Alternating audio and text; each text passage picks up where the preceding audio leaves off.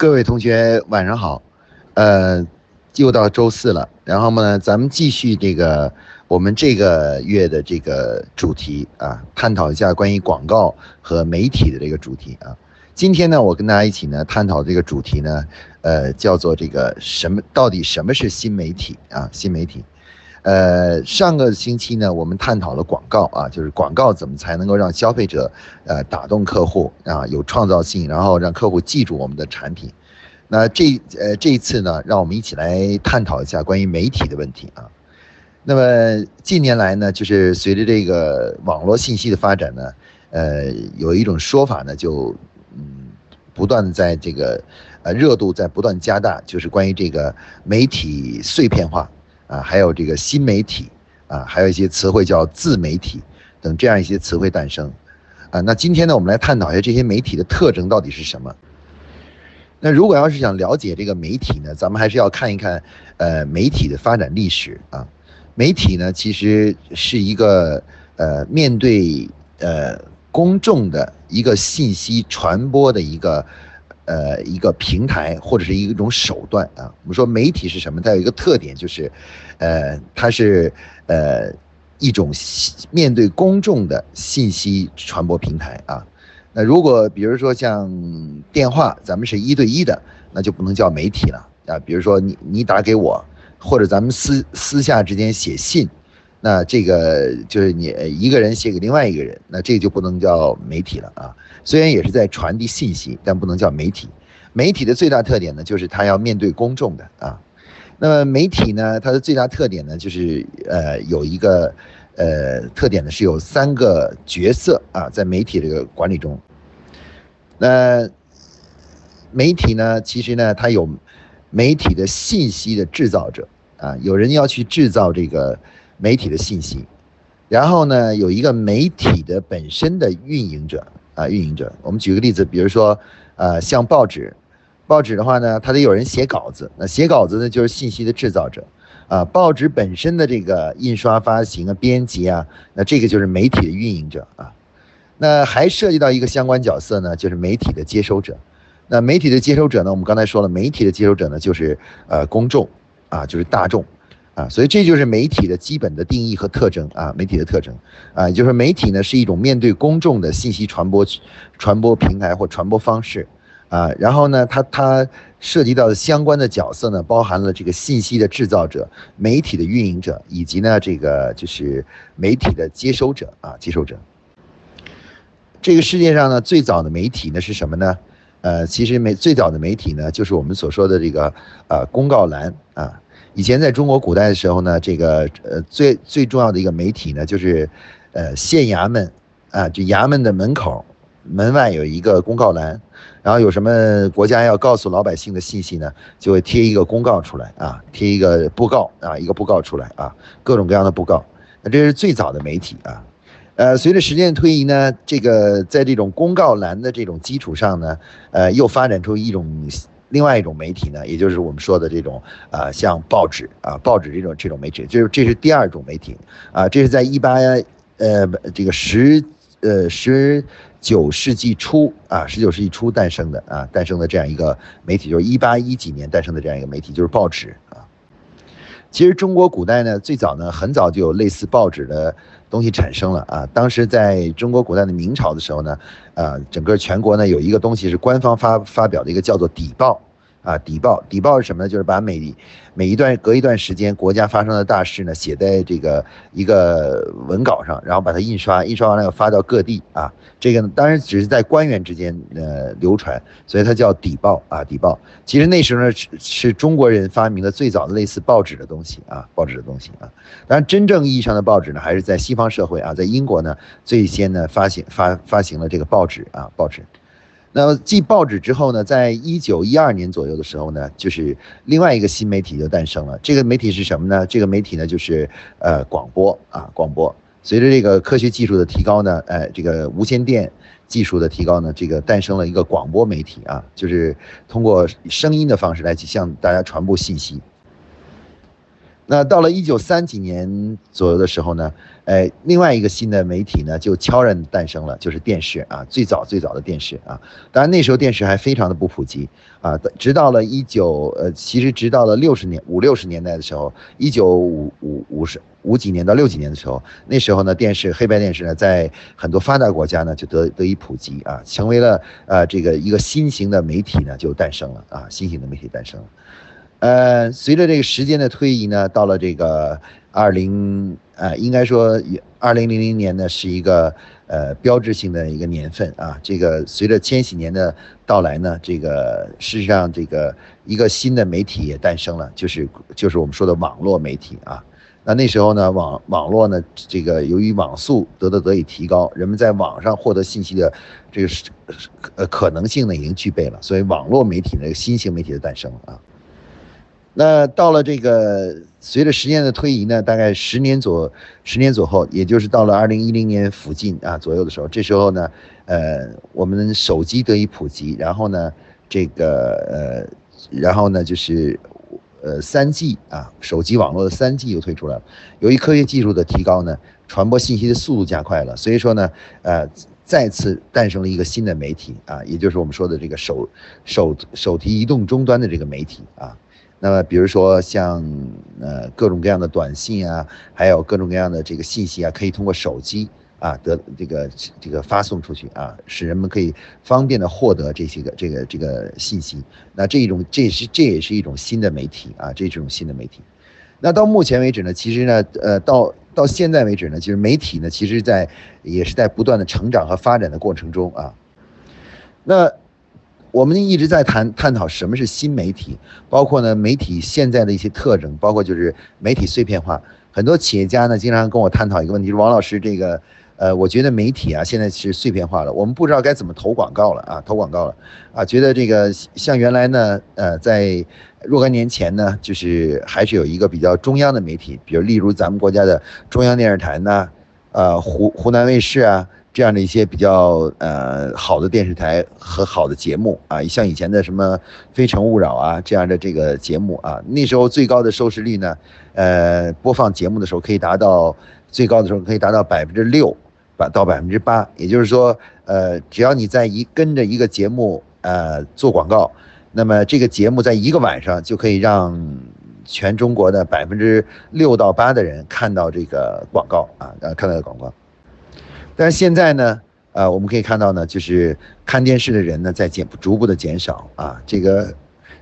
最好的节目的收视率呢也没有超过百分之一的啊，都是千分之几的这样一个收视率啊，甚至万分之几的收视率。那在这种情况下呢，其实很多人就发出了一个感慨，说现在这个时代啊，已经进入到一个媒体碎片化的时代，然后呢，就是呃，而且呢，就媒体的这种管理方式呢。哎，就出现了很大的问题啊，就是说不知道该如何去呃管理企业的媒体了啊。那媒体对于企业来说呢，它是广告的一个重要的一个投放的阵地啊，也是营销的一种重要的手段啊。那如果找不到合适的媒体组合呢？这个就会影响企业的这个什么，就是呃广告的投放，也就是影响企业的营销手段，使得企业在这个营销推广自己的时候呢，手段上呢就缺就开始出现欠缺与缺乏。但是事实上呢，其实，呃，我们我们说呢，这个很多人对于这个问题的看法呢，我认我个人认为呢，是一个呃是一种呃是一种误解啊。呃，一方面呢，很这个关于我们就就两个方面探讨一下。第一呢，就是关于真的媒体真的发生了本质的变化了吗？啊，这是一个基本的问题。那第二个问题就是媒体到底是不是碎片化了？啊，到底真的是碎片化了吗？啊，这个我们要我们来探讨一下。首先让我们探讨探讨一下，到底这个这个现在的新媒体真的颠覆了传统媒体的这个呃基本的形式了吗？啊，你基本形式了吗？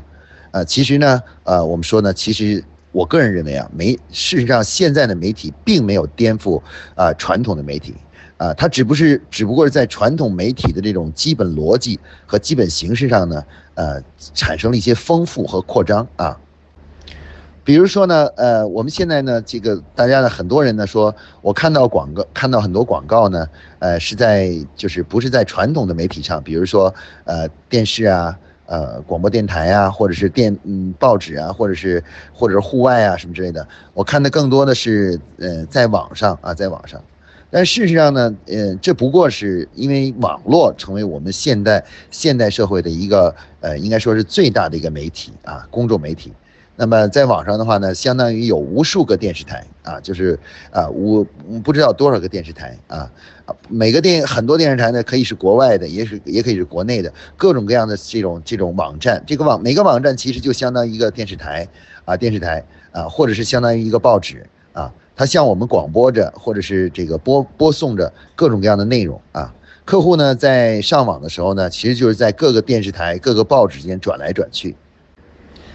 最大的一个区别，其实对于互联网来说，最大的一个区别呢，是目呃现在的变化呢，就是由于这个互联网呢，可能成为人们接受信息啊、获得信息的这种渠道中的一个主要渠道了，甚至可能对于年轻人来说呢，已经占超过了百分之八十的信息都是在这个网络。和这个就是呃，就是各种各样的媒呃，就是网络媒体上所获得的，那这样就导致了什么呢？就导致了说，呃呃，这个网络媒体呢，已经成为就是这个整个媒体中的，啊，可以说主要的一个媒媒介模式了。那网络媒体有什么特征呢？其实网络媒体最最大的一个特征就是什么呢？就是刚才我们说的这个三个角色的情况发生了变化，相对于传统媒体来说啊。这个网络媒体呢，有两个角色呢，都发生了比较大的变化。原来呢，在传统媒体中呢，比如说像报纸、电视和呃电广播电台，呃，这个媒体的管理者呢，由于国家的限制与管理呢，实际上它的数量是非常有限的啊，只有比较少数的人能够呃有资格。去运营一个电视台啊，运营一个报纸或运营一个这个就是呃广播电台，但是呢，到了新媒体阶段的话呢，其实呃全世界上所有的人都能可以轻易的获得运营媒体的一个资格。啊，你可以自己建一个自己的网站啊，自己的网站，然后马上就可以在呃网上进行各种各样的广播啊，各种广播广播自己所知道的东西。现在呢，有很多什么，比如说游戏主播呀，啊，还有很多美女主播呀，其实他们是自己建了自己的这个电视台，自己建了自己的报纸，相当是这样的，像这样，像微博呢就是自己的报纸啊，那个呃网站呢就是自己的电视台，所以说呃近年来这个随着网络的成长呢。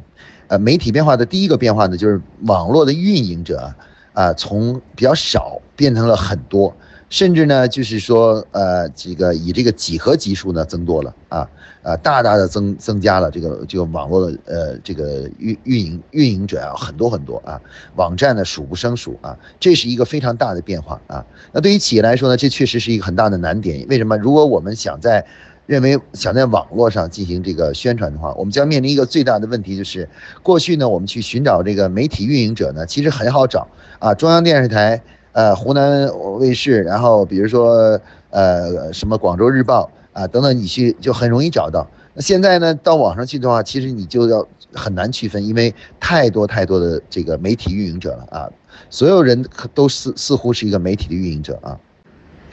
那另外呢，这个这个呃，还有一个发生变化的是什么呢？就是说，所谓的新媒体的变化呢，就是在网络这个世界里面呢，媒体的制造者，就是信息的制造者呢，也发生了比较大的变化啊。那过去呢，我们说呢，这个这个这个媒信息的媒体信息的制造者呢，是这个呃一小一小一小群人来做的。比如说，报纸的信息制造者呢是记者啊，还有很多读者的投稿。然后呢，这个电视的制造者呢，是有很多很多的这个娱乐公司，或者是这种节呃这个节目的公司啊。那么相对来说，他们这个制造者呢，还是有一定的资格限制，然后有一定的局限性的。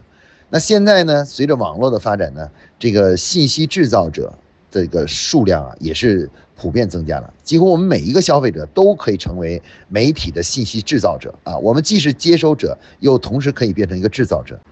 所以说呢，经过刚才我们的这个分析呢，我们可以看到呢，其实我们说，虽然说，呃，网络媒体相对于传统媒体呢，其实是看起来好像是有很大的变化，但是从本质上来说呢，其实网络媒体呢，只是在媒体的两种，网络媒体呢，只是在媒体的两种角色上发生了变化啊，就是在网上，媒体的运营者呢，已经从原来咱们在现实生活中的可能几十几百上，现上升到了现在可能几千万个运营者。也就是说，同时网上有几千万个小型的电视台、小型的广播电视台、小型的这个，比如说报纸啊，在运营着啊，运营着。那运营者呢，都是就是有数量非常多。同时呢，信息的制造者呢，也开始开放了啊。所有的普通人也可以去制在这个制造信息，然后呢，通过这样的媒体呢，呃，得以发布啊，发布信息本身呢，变得相对来说比较简单和容易，甚至呢，可以说是免费了。很多人发布很多信息呢，其实是可以是免费的。过去呢，我们在报纸上，即使发发布一个寻人启事，都要要钱的，对吧？但是呢，这个现在呢，在网上发布一个东西呢，可能是其实是免费的，可以不要钱的啊。这就使得很多企业啊，这个正是因为有这两个重要的变化呢，有很多企业就看中了这个第二个变化，就是什么呢？就是这个信息制造者的门槛呢降低了，所以说呢是可很多信息的发布呢，就是可以说是免费的了。于是企很多企业呢就就。就呃看到了这一点，觉得这是一个很重要的商机啊。有很多企业觉得自己没有足够的钱去投广告费的时候啊，就提出了说，那就在网上，因为几乎是免费的，各种情况都是免费的，可以去投投放这个呃这个信息。因此的话呢，就呃这个提就提出了所谓的自媒体啊，或者等这样一些概念啊。但是呢。事实上呢，如果让我们深入分析一下呢，之所以网络上会出现这种就是呃就是信息制造者的这个进入的门槛降低了啊，甚至出现了免费可以去发布信息的这样一个呃一个情况呢，它的代价呢就是就是其实它的代价正是因为媒体的运营者的数量的激增啊，就从几百几千上升到几千万。啊，几千万的这样的这个媒体运营者，由于媒体媒体运营者的这个数量增多啊，竞争激烈的话，所以说呢，呃，这就使得媒体的呃信息的制造者的发布信息呢，这个在这么多媒体里面啊，那那媒体之间相互竞争呢，最终呢，其实就会最终的结果就是把这个信息发布本身的成本呢就降下来了啊，降下来了。但是反过来说呢，其实从骨子里来说呢，它并没有改变传统媒体的基本特征，就是说每一个媒体都有自己的制造者啊，有这个这个传播者，就有这个运营者，还有一个接收者啊。接收者仍然是呃那个公众啊，这是一个都是一样的。然后制制造者呢，只是数量发生了这个这个大量的增加，而呃呃这个呃运营者呢，数量增大大幅度增加。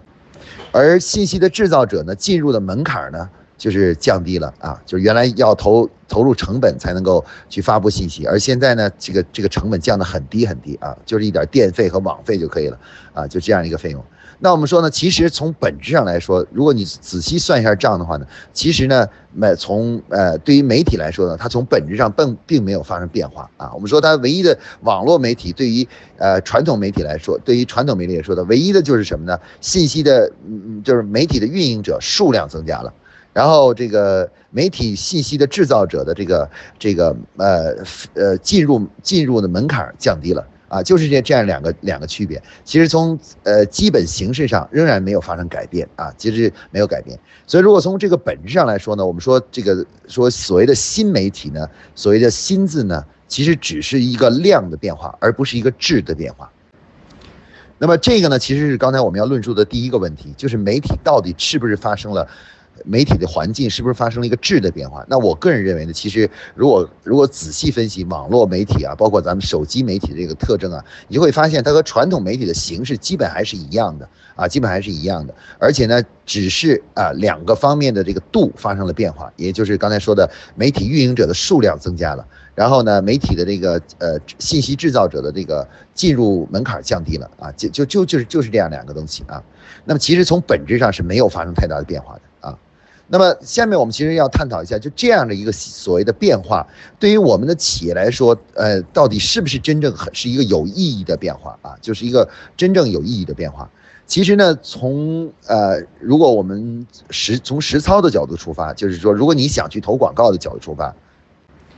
其实现在呢，你会发现呢，你对在网上投广告啊，这个网络上投广告啊，包括我们说运营一些什么微信的自媒体啊什么之类的啊，这个这种东西，就是你甚至可以说不呃不投什么钱，也也那个也也也能够发布一些信息出去的话，那实际上呢，你会发现呢，因为从这个对于企业的效能上来说啊，这个新的这个所谓的网络网络媒体形式呢。对于我们传播自己的企业、推广自己的产品来说，其实并没有起到太大的帮助啊，并没有起太大帮助。为什么呢？因为其实这个道理很简单。由于这个虽然这个信息发布本身进入的门槛降低了，那如果正因为它门槛降低了，所以说发布信息的人的数量也就大大增加了啊。所有人原来没有资格、没有能力去发布信息的人，也有资也有能力去发布信息了。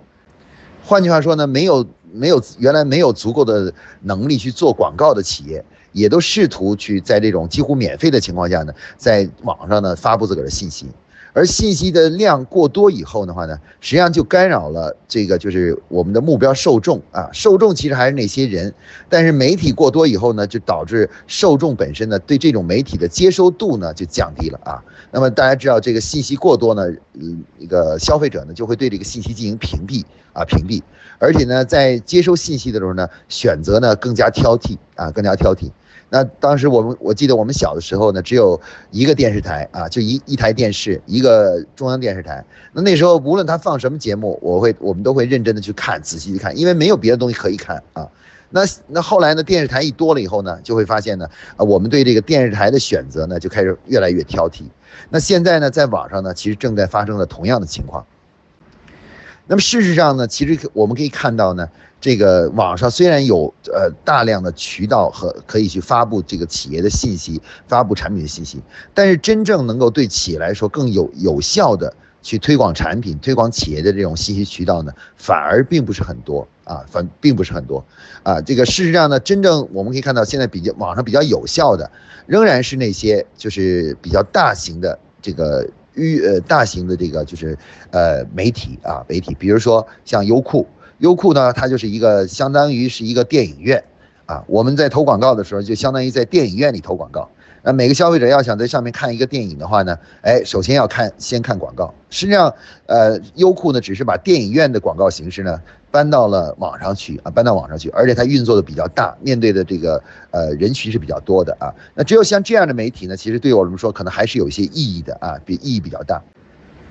啊，而且呢，我们可以看到呢，就是呃这个。所有的那些看起来啊，就是呃成本比较低的这个信息发布渠道或广告发布渠道呢，其实坦率说呢，对于大多数企业来说呢，是宣传的作用是很小的啊。我们可以基本上有一个有一个说法叫做，只要你是不花钱的去投放广告的话，那么那个广这个你所选择这个媒体啊，它的作用呢，其实都是很小的。啊，都是很小的，呃，如果是假如产生了很大的效果的话，一般都是属于运气啊，因为运气比较好啊，可能突然触发了一个一个这个这个社会的一个热点啊，然后于是呢得到了这个信息得到了广泛的传播。啊，那这个呢，其实并不是因为网络的原因啊，其实即使在过去，呃，这个我们传统媒体中也经常发生这样的事情，比如说一个报纸报道的东西，如果报道的内容啊，呃，不小心碰到了一个社会热点的话，那它传播效率就会大大的提高啊。那我想说什么呢？其实我想跟大家说的是，呃，如果我们看透了媒体的本质的话，我们会发现呢，其实虽然这个网络媒体呃介入了我们这个媒体的这个世界啊，但是其实媒体的运行的本质是没有呃没有这个变化的。换句话说呢，呃，如果要想得到一个很好的传播效果呢，仍然是要这个去呃呃投入一定的成本去发布信息，才能获得良好的传播效果。那如果你不想花钱，你说我就是完全想免费的去发布信息，想获得良好的传播效果呢？其实，在即使所谓的新媒体呢，也是不可能的啊。那这你要是这样做呢，也无非就是呃像赌博一样的去赌一下自己的运气啊。那这个呢，其实就是我们呃第一段要讲的。换句话说呢，就是我们还是要呃关认识到媒体从本质上没有改变，我只不过是这个我们在网上诞生新的媒体之后呢，我们要寻找。啊，我们要寻找和那个传统媒体类似的啊，比如像刚才我谈的什么优酷啊这种是类似的啊。有的同学可能会提到，比如说啊，我现在在天猫上做广告，我现在在京东上做广告啊，那这个这个这种广告，这种广告其实也效果也不错啊。比如说，呃，消费者买了一个东西之后，就是呃，网络呢就会自动给他推送一些啊，觉得他可能喜欢的相关的产品啊，就是通过这个呢，可以让他去了解一些产品啊，就是得到是吸收一些产品信息。那其实呢，这个模式呢，其实跟这个呃，我们平常在超市里面啊，大家知道我们在超市一边买东西的时候呢，周边呢就贴有很多很多的广告啊，有的是电视里在放的，也有的是在这个贴着那种就是那种海报一样的这样的东西啊，或者是那种就是那个平面的那个一个墙一个墙面的那种广告，其实这个形式是一样的啊，一样的，只不过呢，应该说天猫是世界上最大的超市啊，所以说呢，它。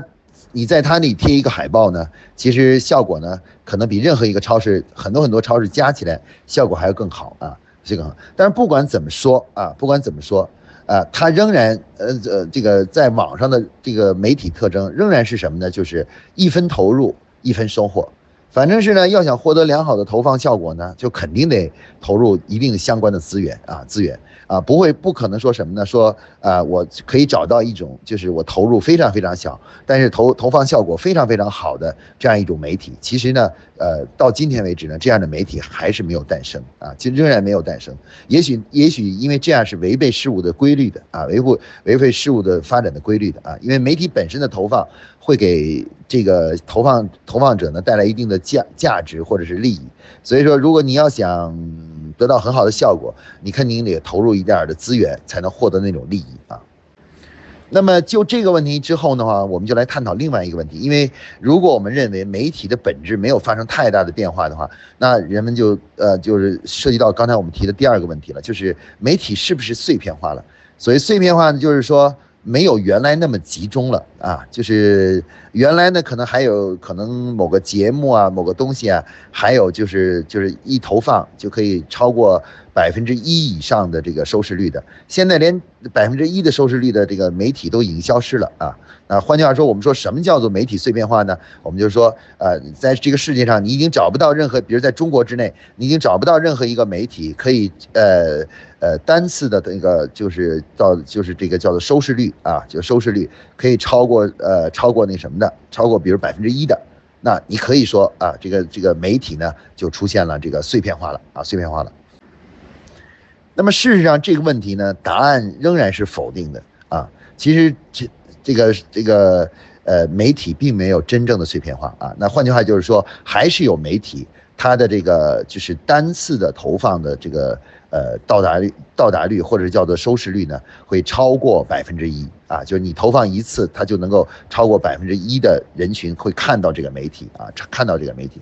那么这个是呃，这个媒体是什么媒体呢？啊，其实就是我们大家都现在比较熟悉的这个分众媒体啊，也就是电梯广告啊。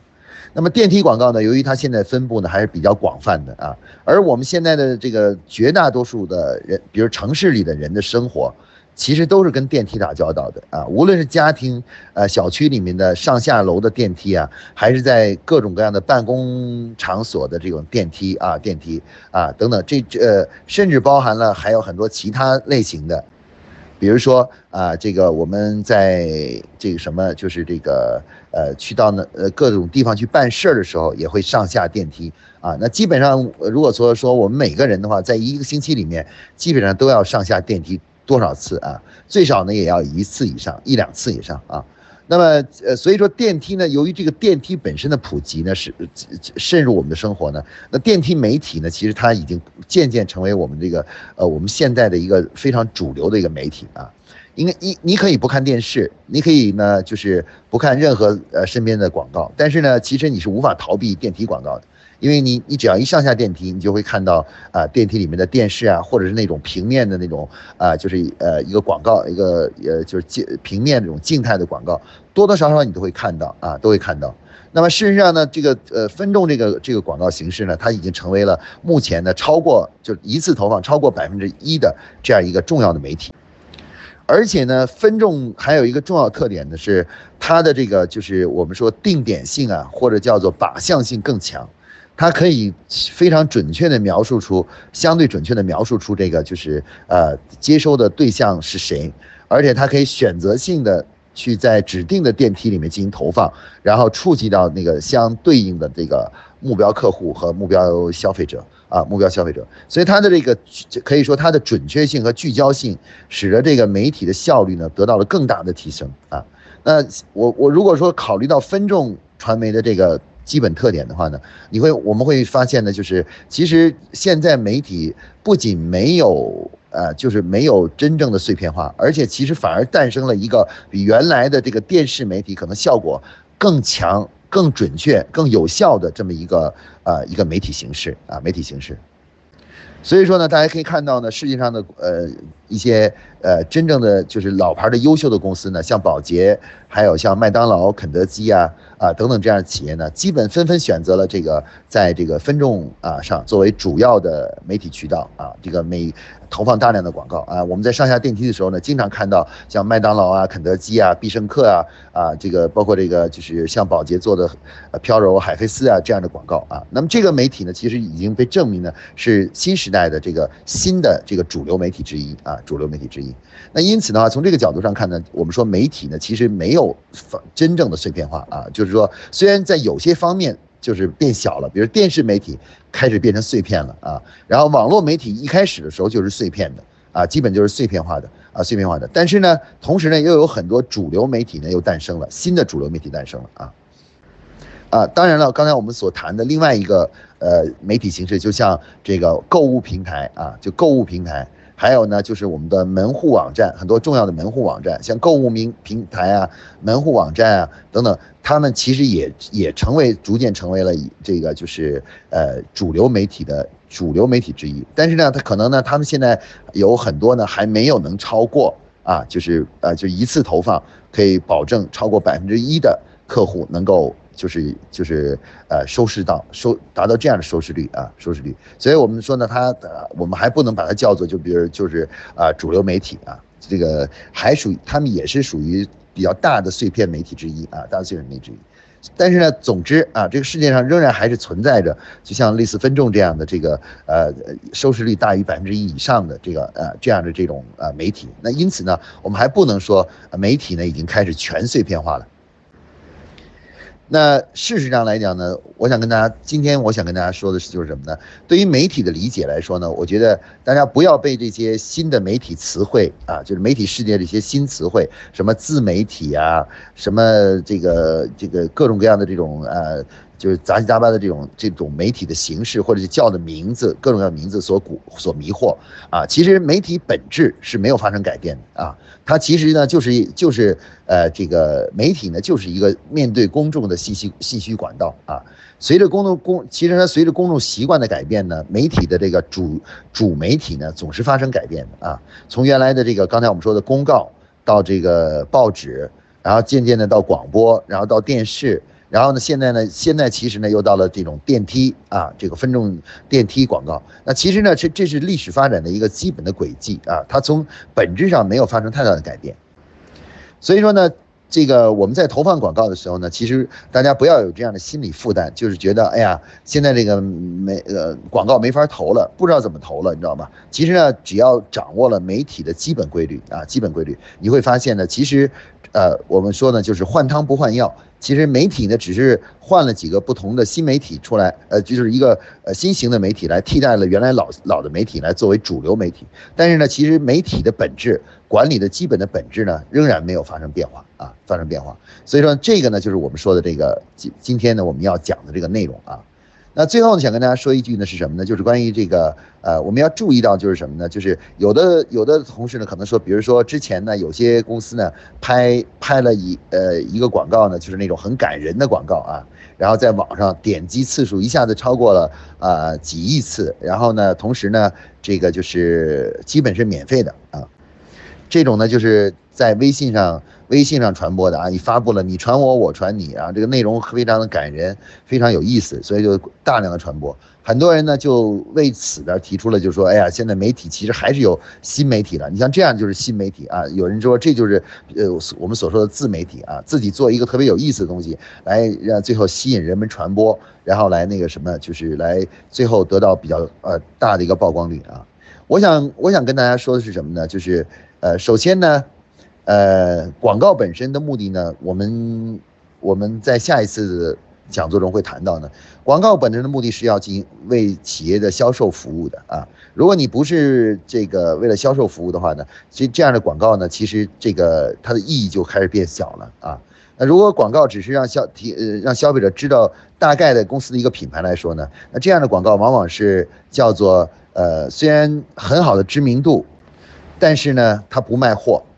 那对公司的销售的成长是帮助不大的啊，帮助不大的。所以说呢，其实呢，这个我们说呢，呃呃，这个即使刚才说的那种点击的自媒体呢，它仍然符合这个规律。你不是没有投放，呃投没有没有这个就是呃呃花太多的资源，有媒体的成本和费用吗？那么其实对你的销售帮助呢，也肯定很小啊。也换句话说，呃，这样的这样的宣传呢，其实大多都是属于赔本赚吆喝的这种这种这种宣传方式啊，宣传方式。然后另外一个呢，其实呢，我们刚才说呢，即使像刚才提到的自媒体这种方式呢，在传统媒体呢，经常也会呃发生啊。比如说有某一个人写了一个东西特别有震撼力啊，大家呢就会纷纷的去转载，或者是叫做。呃，叫做这个纷纷的分享啊，互相的这个传抄啊，传抄，其实也可以在短时间内获得很大的一个传播啊，传播。所以从骨子里来说的话，自媒体所谓的这个成功啊，其实跟传统媒体的成功方式是一样的啊，区别不大啊，只是可能由于微信的存在呢，这个传播的那个形式呢多了一些，然后会稍微方便一点。但是呢，其实这个作为媒体来说呢，它的本质还是没有发生改变。我认为呢，就是这个媒体的基本规律就是一分投入一分收获啊。如果不想去进行充分的嗯投入的话，那么你想获得一个长期的一个良好的媒介投放效果的话呢，其实基本是不可能的啊。要想免费说我基本不花钱就可以获得很好的一个投放效果，那这个呢，其实因我相信，即使在呃未来也是一个不可实现的一个梦想啊梦想啊。所以要正视这个问题，要要正视这个问题，就是说，呃，要想获得良好的投放效果，要想得到一个对业绩帮助有帮助的广告宣传的话呢，还是要做好一定的成呃成本的准。好，今天呢，关于这个媒体，呃，什么是新媒体的这个这个主题呢，我们就探讨到这里啊，谢谢大家啊，大家晚安。